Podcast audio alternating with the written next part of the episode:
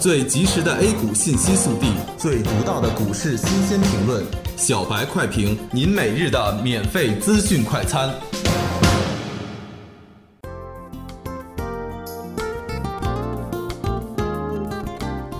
各位听友，大家好，欢迎收听十一月十二日的小白快评。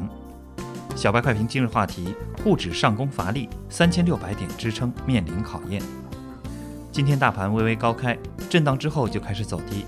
再次回踩五日线，其实回调是可预见性的。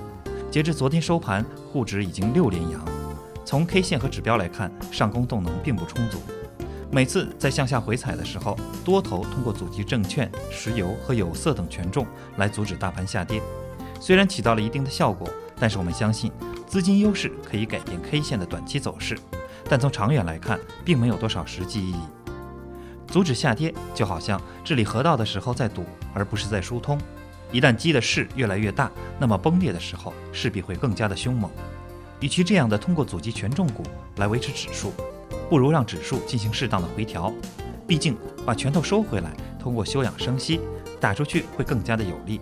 即使回调幅度也不会太大，短期的回调不会影响中长期的逐渐向好的趋势。从目前来看，中期级别的反弹是成立的。今天在下跌之后，多头再次通过阻击有色板块对指数进行了拉升，但效果不大。这种拉升所消耗的资金是巨大的。多头既然敢这么的利用资金优势，可能预期未来会有更多的利好，甚至是更多的资金入场。但在没有明确结论之前，投资者谨慎一点是有必要的。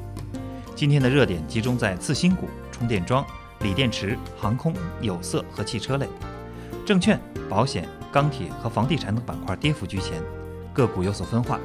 结合当前的形势，短线非常有必要锁定既有收益，当中期趋势再次启动时，再逐渐的买回来。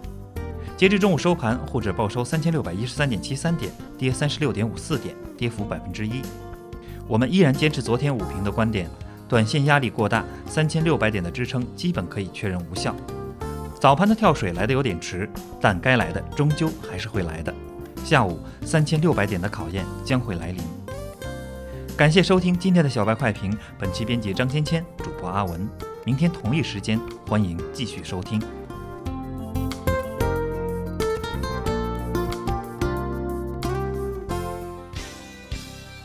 学习玩耍两不误。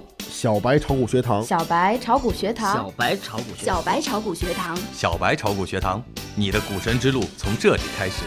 本节目由北京公牛股科技有限公司制作出品。